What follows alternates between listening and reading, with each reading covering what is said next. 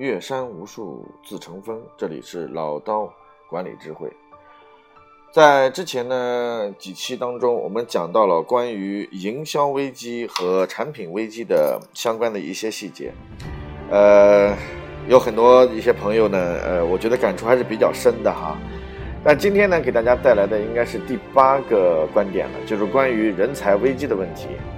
其实汽车后市场当中呢，虽然说看似这个市场当这个行业应该说是呃金矿满地哈，但是呢竞争也相对来说特别激烈，尤其是这个行业当中呢，从业的人员相对比而言的话呢。呃，素质水平各方面还是比较低的，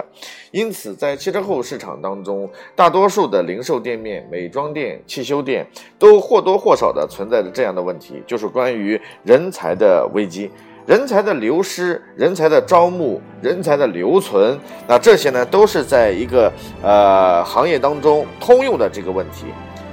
呃，从几年前一直到现在，这个问题呢，在不断的去恶化。那我想呢，其实对于人才的这个问题当中呢，我的一向的观点就是，如果今天你招进来的就是一个人才，那我相信人才一定不完全会为你所用。而人才的概念当中有两种思路，一个是来自于我们不断的去呃去猎，通过猎头方式或者说挖掘方式，然后呢去寻找出来的一些在汽车后行业当中有技术能力、有管理能力、有销售经验、有施工经验的。这样一些相关的人才，这是一种方式，你可以通过高薪的方式啊、分成的方式啊、股份比例的方式啊、干股的方式啊，或者甚至是合作创业的方式都可以。然后通过这种方式呢，然后来获取你的直接性人才的输入。那么另外一种呢，就是它不见得是一种人才，但是呢，你通过培养，然后通过对他的这样的一些专业技能的提升，哎，慢慢的把它转化成人才，这种呢也是一种。人才的人这个培养方式，那通常来说，两种方式在汽车后产业当中，产业当中呢，都应该是相互应该是匹配的，不能够是单纯从一种方式上来做。所以说，人才危机这个问题当中，它是不断的在其行业当中去出现，但是也同样的，也要不断的在这个行业当中，我们去发现人才的问题。关于店面的人才这个观点当中呢，希望。呃，所有的一些老板能够去引起足够的重视，就是要不仅仅去关注已经有成熟的经验的这些人，更重要的问题是要去关注我们现有的这一群人如何培养。呃，南京呢有一个这个。呃，品牌连锁品牌是帕博啊，他的老总是苟军生。大军呢跟我的私交关系还不错，从早期认识这个行业，呃，介入这个行业开始呢，一直是跟他在一起进行交流啊。我从他那儿呢也学到了很多的一些经验和知识。那我就发现他的这个店，随着他的这几个呃店面的不断的扩张，然后在南京地区成为一个呃品牌性的一个连锁机构。那么为什么他的人才，呃，当然也缺哈，但是他的相对来说，他的人才就是在内部的培养过程当中，他给予了很多的空间，也给多给予了很多的机会，然后呢，让他们去不断的去成长和突破，这一点实际上是对于一个老板来说是非常重要的。所以在这个过程当中，也是希望我们提供几个思路当中呢，给所有的老板一个建议，然后大家能够不断的通过这种方式，然后获得。这个人才的这样的一个培养、提升和挖掘，这是非常重要的。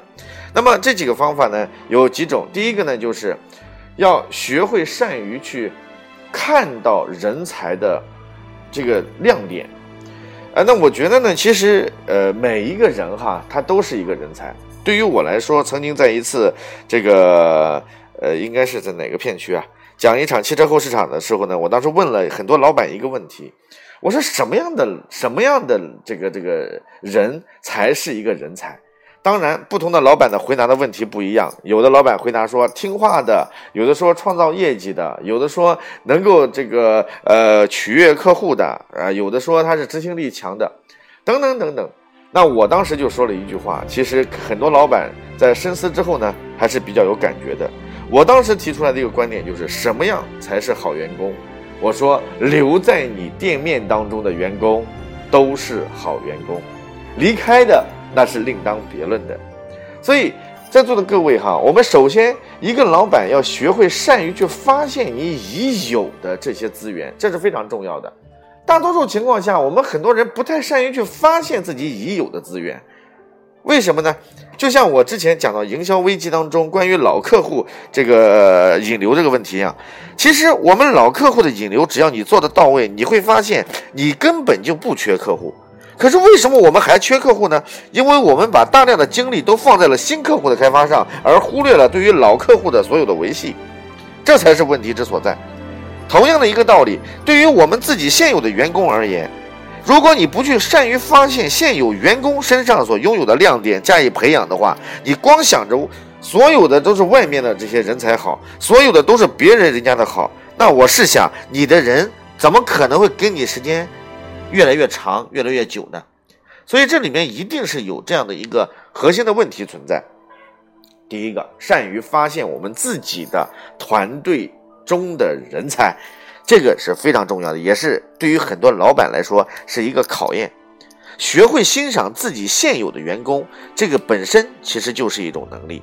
也是让你的团队开始往一个良性发展的一个开始。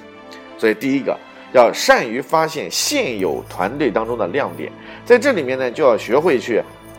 把你所有的员工他的优缺，然后进行不断的分类，然后进行着重的培养。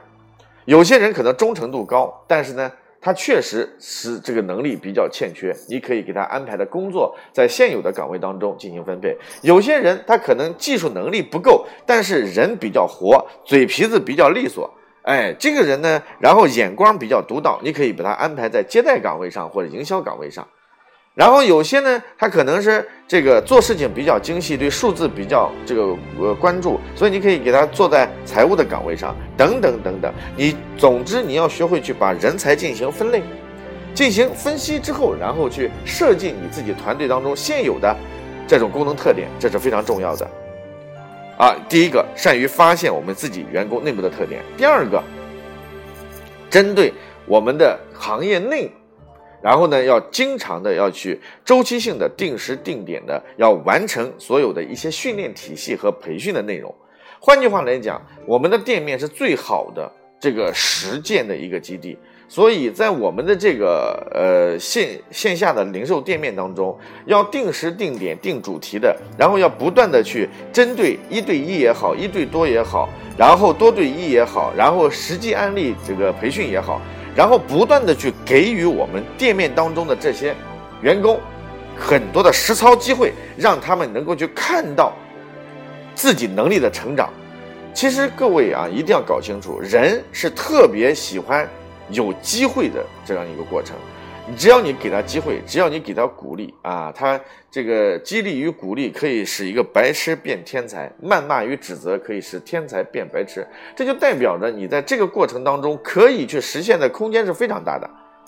所以呢，第二个要定时定点的，然后通过多对一、一对多或一对一的方式，然后进行指导，然后提升沟通，然后不断的去提升专业人才或者说是你的内部人才当中的。这样的一个发展空间，那么第三个呢是什么呢？第三个要学会引入，啊，如果前两个都是从内部来这个这个做的话，那么第三个就是要学会从外部引入资源的问题。外部引入资源啊，老板最重要的作用不是在那去洗车，不是在那去针对一个这个模，然后进行如何裁剪，不是去跟客户讲我这个产品有多好。老板最大的功效是进行资源的整合，并且去与之相匹配。所以，对于老板而言，就要去匹配更多的外界的资源，引入更多的训练机制，然后对我们内部的人员进行更高层面当中的提升、提炼，并且让他们达到一定的台阶，这是非常重要的。所以，这个呢是在人才危机当中所提到的关于啊内养与外培啊这样的一个重要的几点。希望能够获得大家的一些认可。当然，相关的内容是涉及比较多的啊，我只是通过框架分析给大家去提供一个思路问题。欢迎大家来加入我的微信啊，郭伟六八八五，然后我们一起做深入的沟通和交流。谢谢。